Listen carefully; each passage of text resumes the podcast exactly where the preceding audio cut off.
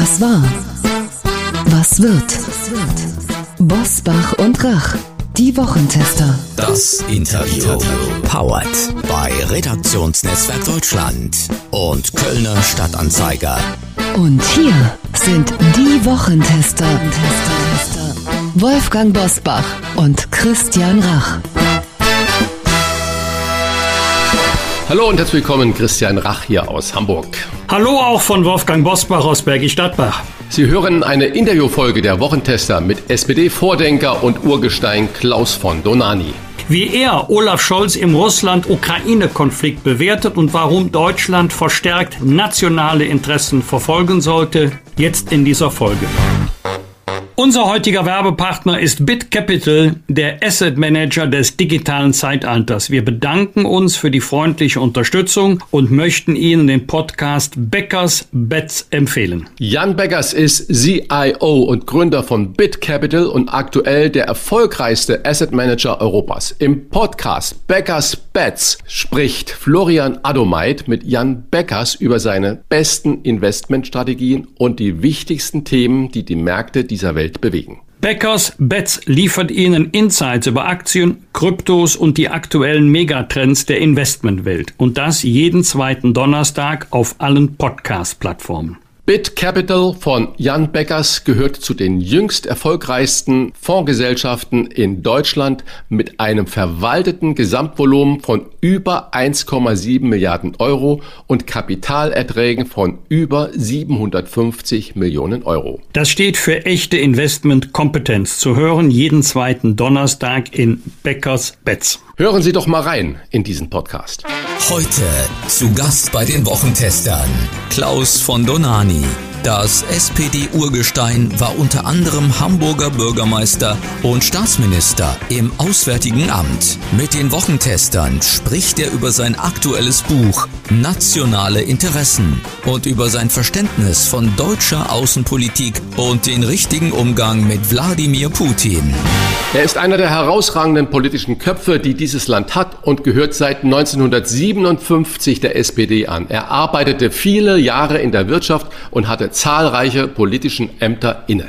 Er war Staatssekretär im Bundeswirtschaftsministerium, Bundeswissenschaftsminister und Staatsminister im Auswärtigen Amt und sieben Jahre erster Bürgermeister der Freien und Hansestadt Hamburg. Damals wie heute schaltet er sich gern und immer wieder in die wichtigen Debatten ein, die nicht nur seine Partei bestimmen. Heute bei uns, bei den Wochentestern, herzlich willkommen Klaus von Donani. Herzlich willkommen, Herr Busbach, und herzlich willkommen, Herr Rach. Herr von Donani, nationale Interessen heißt Ihr aktuelles Debattenbuch, das passender nicht erscheinen könnte. Die Welt redet und verhandelt mit Wladimir Putin, um einen Krieg in Europa zu verhindern. Welche Haltungsnoten, sage ich mal, Lachs geben Sie Olaf Scholz für seinen ersten Antrittsbesuch in den USA? Ich finde, Olaf Scholz hat das Beste daraus gemacht, was man machen konnte. Das Einzige, was ich vielleicht kritisieren würde, das wäre mehr auf der Seite der USA, die äh, einen deutschen Bundeskanzler ein bisschen so empfangen, als ob er von ihnen eine, eine Verhaltensnote bekommen müsste. Und das fand ich nicht so richtig gut, aber Olaf Scholz hat seinen Teil, finde ich, sehr gut gemacht. Wie meinen Sie das? Eine Haltungsnote? Was, was meinen naja, Sie damit? also die, in den USA wird ja auch gefragt, können wir Macron vertrauen? Ja, Macron ist Präsident Frankreichs und ähm, äh, der Bundeskanzler ist der Bundeskanzler Deutschlands und natürlich muss man ihm und kann man ihm vertrauen. Also diese Frage äh, ist mir ein bisschen zu sehr von oben herab von Seiten der USA, so als hätten sie ein gewisses Recht in Europa zu bestimmen, was wir für eine Politik machen. Und das finde ich ein Problem und das entspricht nicht unseren nationalen Interessen. Hoffnung im Russland-Ukraine-Konflikt vermittelt der französische Präsident Emmanuel Macron nach seiner Verhandlungsmission in Moskau. Putin, so sagt er, hat mir versichert, dass von ihm keine Eskalation ausgehen wird. Kann man das glauben?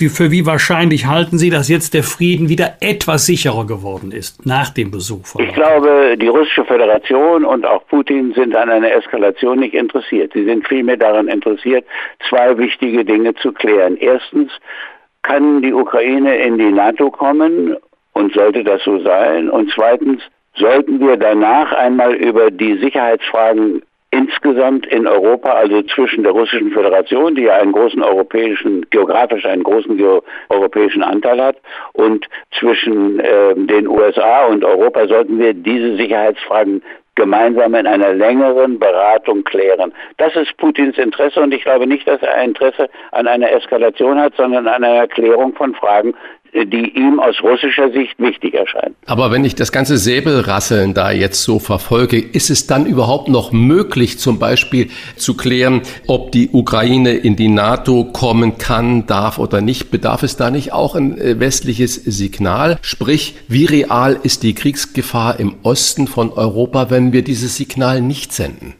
Wenn ich Ihre Frage richtig verstehe, dann meinen Sie, wenn die Ukraine heute in die NATO aufgenommen werden würde, wenn Deutschland und Frankreich das nicht im Jahre 2008 in Bukarest verhindert hätten, dann würde ich eine Gefahr sehen, habe ich auch in meinem Buch Nationale Interessen geschrieben, dass ähm, Putin dasselbe macht mit dem Donbass, also mit der Ostgrenze und im Wesentlichen russischen Teil der Ukraine äh, und was er mit der Krim gemacht hat. Es gibt bestimmte Dinge, die im russischen nationalen Interesse sehr virulent sind und wenn man dann insbesondere die amerikanische Literatur zu diesen Fragen liest, dann hat zum Beispiel der heutige äh, Chef des CIA, also der Sicherheitschef von Biden, der damals äh, Botschafter in Moskau war, eindeutig geschrieben, dass die Frage der Aufnahme der Ukraine in die NATO eine helle rote Linie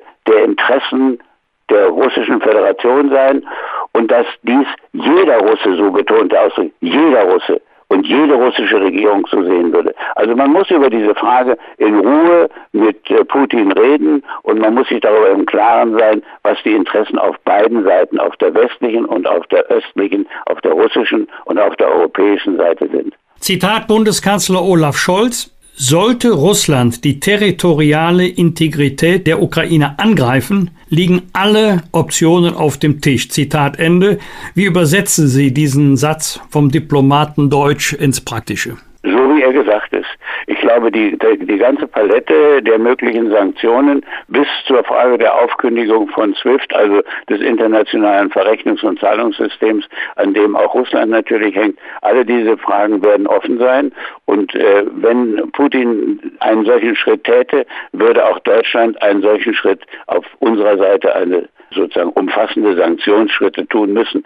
Aber es kommt jetzt darauf an, daran zu arbeiten, dass Putin diesen Schritt nicht tun wird. Und er wird ihn nicht tun, wenn die Ukraine nicht in die NATO aufgenommen wird. Davon bin ich fest überzeugt. Das heißt, wir müssen sprechen, sprechen, sprechen, und zwar mit Menschen, die davon was verstehen. Bei CNN musste Olaf Scholz auf das berufliche und persönliche Engagement vom Parteifreund und Altkanzler Gerhard Schröder in Russland reagieren. Stichwort Gazprom, Rosneft und Nord Stream 2. Scholz stellte klar, dass er und nicht Schröder aktuell der Kanzler seien. Trotzdem trotzdem die Frage an einen Sozialdemokraten, Herr von Donani, der seine Partei nie geschont hat, der sie aber auch nie vorgeführt hat. Schadet Gerhard Schröder den Interessen der Bundesrepublik Deutschland über sein momentanes Verhalten und über seine Statements? Ich glaube, man muss da zwei Dinge zu unterscheiden und äh, das würde ich auch Gerhard Schröder direkt sagen. Ich glaube, es ist ein Unterschied, ob er in russischen Unternehmen eine Aufgabe übernimmt und ob er sich mit Putin über bestimmte Dinge auch verständigen kann oder ob er dafür bezahlt wird. Und ich hätte es sehr begrüßt, wenn er alles das, was er in Russland verdient, in eine Stiftung getan hätte, eine Stiftung zum Ausgleich von Interessen zwischen Russland und Deutschland oder zwischen Russland und Europa. Und ich bedauere sozusagen, dass er sich auf diese Weise verletzbar gemacht hat.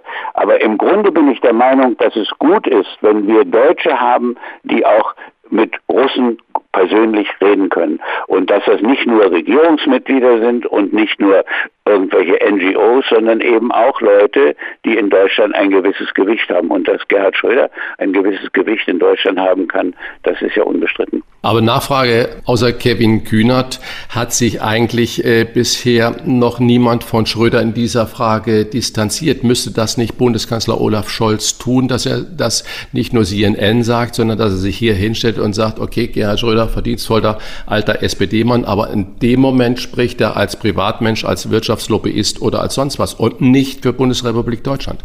Also das würde ich Olaf Scholz überlassen, was er dort tut. Aber ich habe hier meine Meinung eben gesagt. Ich schätze Gerhard Schröder sehr als Person. Ich, er hat ein Buch von mir damals vorgestellt, was nach meiner und seiner Meinung auch einen gewissen Einfluss auf seine Hartz-IV-Reform gehabt hat.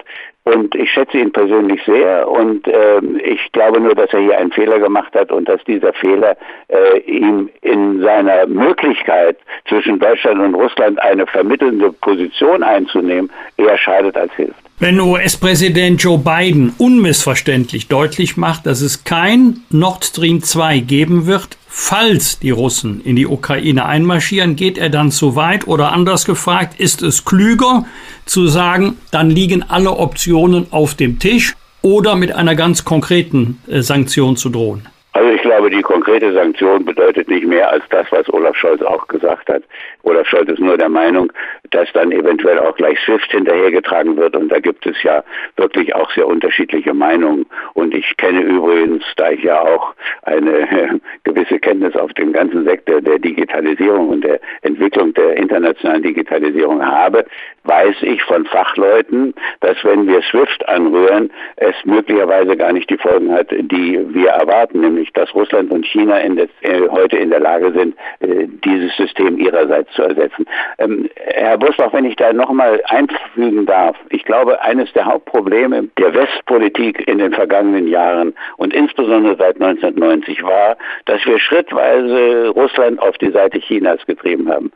Als ich 1973 in China einen Besuch machte und Deng Xiaoping mein Gastgeber war, da sprach er von nichts anderem als von der Feindschaft zwischen China und Russland oder damals Sowjetunion. Und heute haben wir eine klare Partnerschaft zwischen Russland und China. Russland haben wir aus Europa vertrieben nach Asien. Das ist amerikanisches Interesse, aber nicht europäisches Interesse. Und wenn Deutschland das nicht begreift und wenn die deutsche Politik dieses Thema nicht auch in der Politik diskutiert, auch zwischen den Parteien, dann wird es immer mehr so sein, dass am Ende die Chinesen mehr Einfluss haben auf die Entwicklung in Europa als die Amerikaner.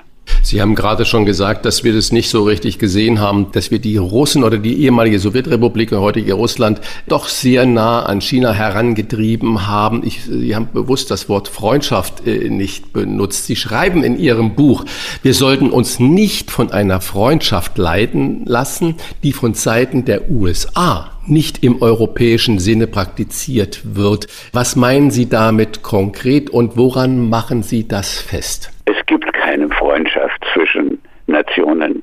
Es gibt Interessen, die sehr eng beieinander liegen können und diese Interessen können dann auch dazu führen, dass man sehr nah aneinander Politik macht, wie zum Beispiel Frankreich und Deutschland. Aber im Kern ist natürlich Frankreich Frankreich und Deutschland ist Deutschland. Und wenn es heute eine Meinungsverschiedenheit innerhalb Europas zum Beispiel über die Atomenergie gibt, dann sieht man ganz deutlich, dass jeder seine Interessen vertritt. Und die USA haben ganz andere Interessen in Europa als die Europäer. Die USA haben ein Interesse, wie der berühmte Brzezinski, der bedeutendste Geopolitiker, Stratege der zweiten Hälfte des vergangenen Jahrhunderts der USA, äh, ja schreibt als US-Amerikaner, Europa ist der Brückenkopf der Macht der USA auf dem eurasischen Kontinent. Ich wiederhole, der Brückenkopf der Macht der USA auf dem europäischen Kontinent. Und äh, Brzezinski hat dann sehr davor gewarnt, dass eines Tages, wenn wir Russland an die Seite Chinas drängen, wir eine Allianz bekommen, die eventuell aus Russland, China und sogar Iran bestehen könne. Und wir stehen dicht vor einer solchen Entwicklung. Und das ist US-amerikanische Politik. Und der größte Fehler, den die USA gemacht haben, war die NATO-Erweiterung nach 1990. Und der große, Ihnen sicher auch ja bekannte äh, amerikanische Botschafter in Moskau, der damals 1946 nach dem Ende des Weltkrieges dieses Containment, diese Einschränkung, diese Eingrenzung Russlands entworfen hatte, also George F. Kennan, der schreibt, es war ein fataler Fehler der USA nach 1990 die NATO-Erweiterung voranzutreiben. Und davon bin ich überzeugt. Und äh, wenn wir das jetzt mit der Ukraine machen würden, dann verfestigen wir diese Entwicklung und treiben Russland endgültig aus Europa heraus. Sie fordern Deutschland dazu auf, von einseitigen Abhängigkeiten wegzukommen und stattdessen eine, Zitat, Politik der Eigenverantwortung umzusetzen. Was würde das im aktuellen Russland-Ukraine-Konflikt bedeuten? Dass wir verhandeln, so wie Macron es begonnen, wie Olaf Scholz es jetzt weiterführt, dass wir verhandeln über die Interessen beider Seiten. Europa hat Interessen, die USA haben Interessen, Russland hat Interessen. Und wir müssen diese Interessen kennen, müssen mit ihnen mutig und offen umgehen, dürfen uns nicht davor scheuen, auch unsere eigenen Interessen einzubringen. Und wir müssen diese eigenen Interessen Europas auch als Sicherheitsinteressen definieren. Helmut Schmidt hat mal schon 1961 geschrieben, wir haben kein Interesse daran, am Ende eines nächsten Krieges ein zerstörtes Europa zu befreien also oder ein zerstörtes Deutschland hat er geschrieben, zu befreien.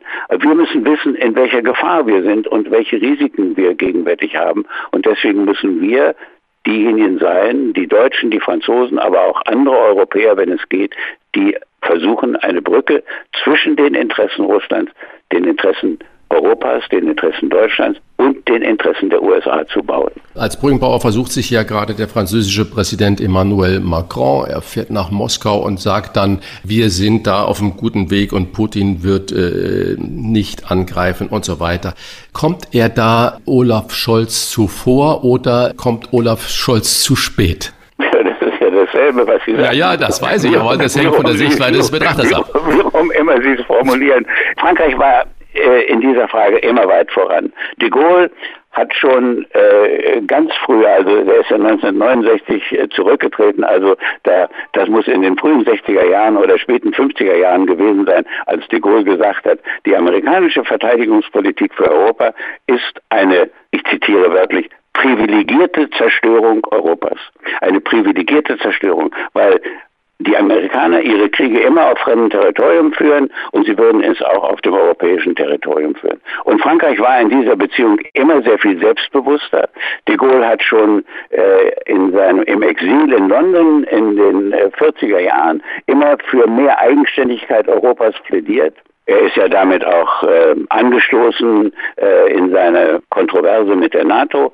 Also Frankreich hatte eine Tradition und Macron nimmt diese Tradition auf. Und wie ich lese, was sehr interessant ist, dass sowohl auf der rechten Seite, und da gibt es ja zwei große rechte Parteien gegenwärtig, die Macron äh, das Präsidentenamt streitig machen wollen, und eine linke, der Mélenchon, beide Seiten sind sozusagen NATO-kritisch. Und da folgt nach meiner Meinung Macron einer langen französischen Tradition, und äh, mit der müssen wir auch umgehen. Wir sind nicht NATO-kritisch im Prinzip, aber die NATO müsste Entspannungspolitik statt Kriegspolitik betreiben. Und diese äh, Entspannungspolitik fehlt mir in dem sage ich mal, Buch in der Strategie äh, der NATO gegenwärtig deutlich. NATO müsste in erster Linie versuchen, mit sich mit Russland zu verständigen, denn Russland ist der mögliche potenzielle Feind in Europa. Wenn Sie die Verfolgung von sage ich jetzt dazu, legitime nationale Interessen fordern, besteht da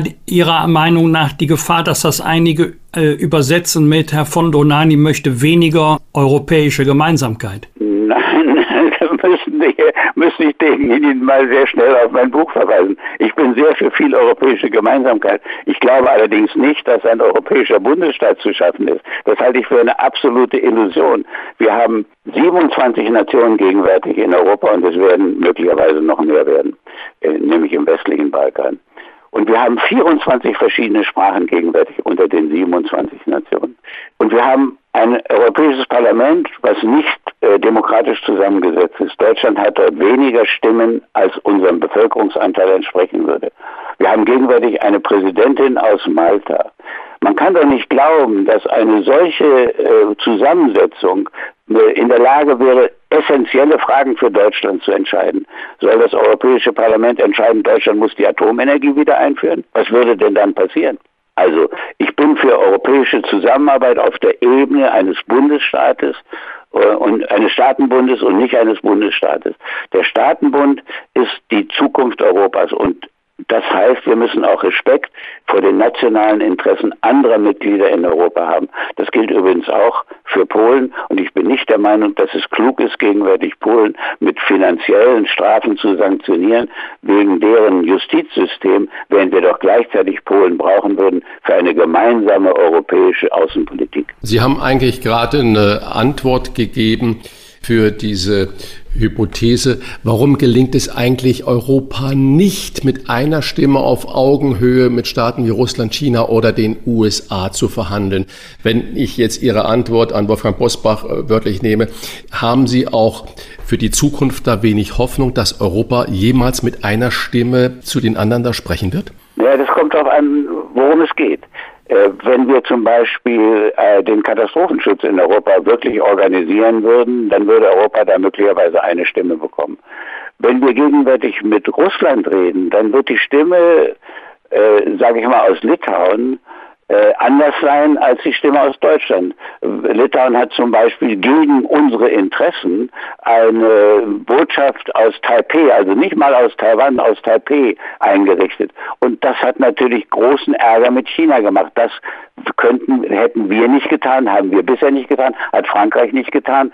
Also es gibt eben unterschiedliche Sichtweisen. Und solange diese unterschiedlichen Sichtweisen aufgrund der Geschichte der Nationen bestehen, und die Geschichte ist eben ein prägender Faktor in der Gegenwart, das darf man doch nicht übersehen. Solange diese Unterschiede bestehen, äh, werden wir in vielen Fragen nicht mit einer Stimme sprechen können. Und dann müssen einige den Mut haben, eine eigene Stimme zu erheben. Und das ist das, was ich eigentlich von dem Deutschen Bundestag und der deutschen Bundesregierung erwarte dass sie klar über die unterschiedlichen Interessen redet, dass sie versucht, zwischen diesen unterschiedlichen Interessen zu vermitteln, aber diese nicht verschleiert.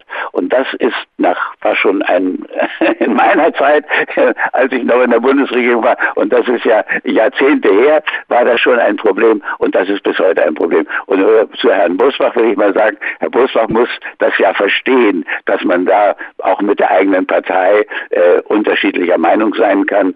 Und äh, dann ist ja ein schönes Zitat der Chinesen, äh, wer die Wahrheit Wahrheit sagt, der braucht ein schnelles Pferd, aber ich bin nicht bereit, dieses Pferd zu satteln. Ich bin nicht bereit, meinen Platz zu verlassen. Ich glaube, ich habe Recht in der Frage und werde dafür weiterkämpfen, solange mir die Kraft bleibt in und nicht gegen die Partei, so geht's auch. Richtig, so Erkenne die Lage, rechne mit deinen Defekten und gehe von deinen Beständen aus und nicht von deinen Parolen. Zitat Ende, das ist das Motto, das Sie Ihrem Buch vorangestellt haben. Richtig. Wie fällt Ihre Bestandsanalyse der deutschen Außenpolitik aus? Ich glaube, wir sind auf dem Wege, uns äh, neu zu ordnen. Ich finde, dass Angela Merkel, da sind wir vielleicht nicht immer einer Meinung gewesen und äh, für ihre Zeit das getan hat, was man tun konnte und dass ihre häufigen Versuche, mit Putin zu reden, auch wichtig und angemessen waren.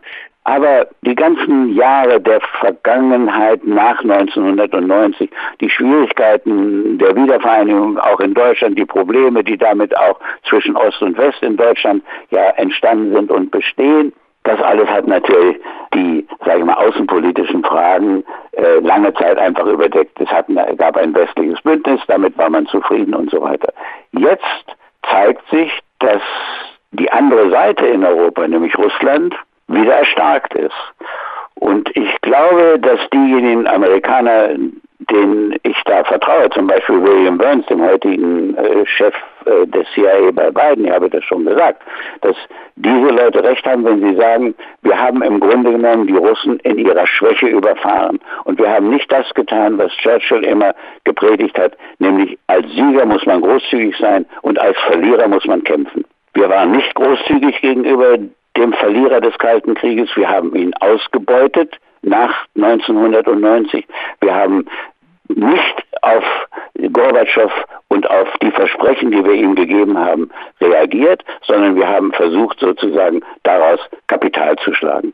Und das rächt sich heute. Und deswegen muss man mit Putin in Ruhe reden und man muss verstehen, dass er als ein wiedererstarktes Russland auch vielleicht sehr viel nationalistische Töne erklingen lässt, die uns nicht passen.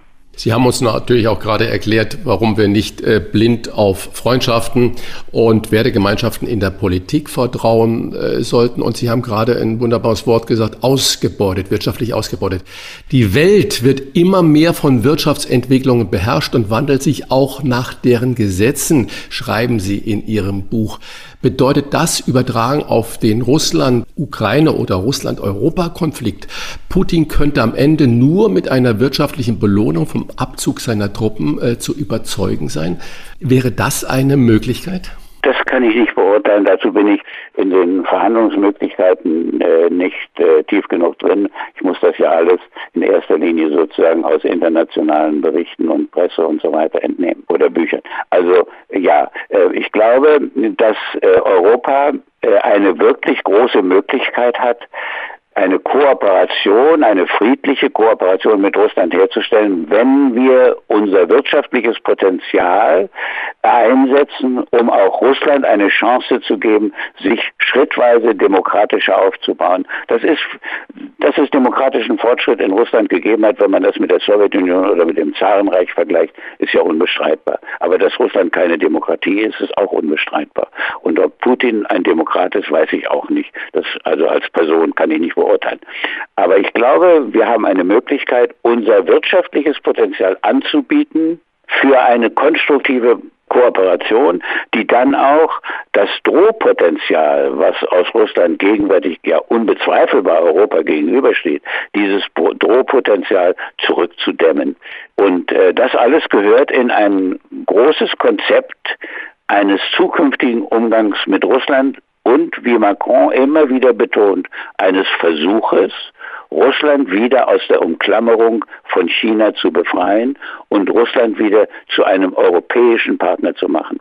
Denn dass auf die Dauer die chinesische Regierung, die chinesische Diktatur, das chinesische Orwellsche System, was dort äh, sich entwickelt hat, auf Europa übergreifen könnte, auf dem Umweg über Russland, das halte ich für eine große Gefahr. Und deswegen bin ich der Meinung, wir sollten diesen Versuch einer auch wirtschaftlichen Kooperation machen. Die Verfolgung nationaler Interessen statt blindes Vertrauen in vermeintliche Freundschaften, das empfiehlt der große alte weise Mann der SPD, SPD-Urgestein Klaus von der Nani. Und nationale Interessen heißt auch seine aktuelle Streitschrift, die wir Ihnen gerne zur Vertiefung empfehlen. Vielen Dank für das äh, Gespräch, lieber Klaus von Donani, und bleiben Sie gesund. Ich bedanke mich sehr herzlich für das Gespräch an beide, Sie, Herr Busbach und an Herrn Rach. Und Herr Rach sollte mir mal wieder ein gutes Essen servieren. Ja, wir arbeiten daran beide, ja. Gerne. okay, vielen Dank. Allerseits auf Wiedersehen. Ja, alles Gute, bleiben Sie gesund. Ciao, ciao. Danke. Tschüss. Tschüss, danke. Das waren die Wochentester, das Interview mit Unterstützung vom Kölner Stadtanzeiger und dem Redaktionsnetzwerk Deutschland. Wenn Sie Kritik, Lob oder einfach nur eine Anregung für unseren Podcast haben, schreiben Sie uns auf unser Internet und auf unserer Facebook-Seite. Fragen gerne per Mail an kontakt@diewochentester.de und wenn Sie uns auf einer der Podcast-Plattformen abonnieren und liken, dann freuen wir uns ganz besonders. Danke für Ihre Zeit. Die neue reguläre Folge hören Sie am Freitag, Punkt 7 Uhr. Bitte die Wochentester einschalten. Was war? Was wird? Wolfgang Bosbach und Christian Rach sind die Wochentester. Ein Maßgenau Podcast. Powered bei Redaktionsnetzwerk Deutschland und Kölner Stadtanzeiger.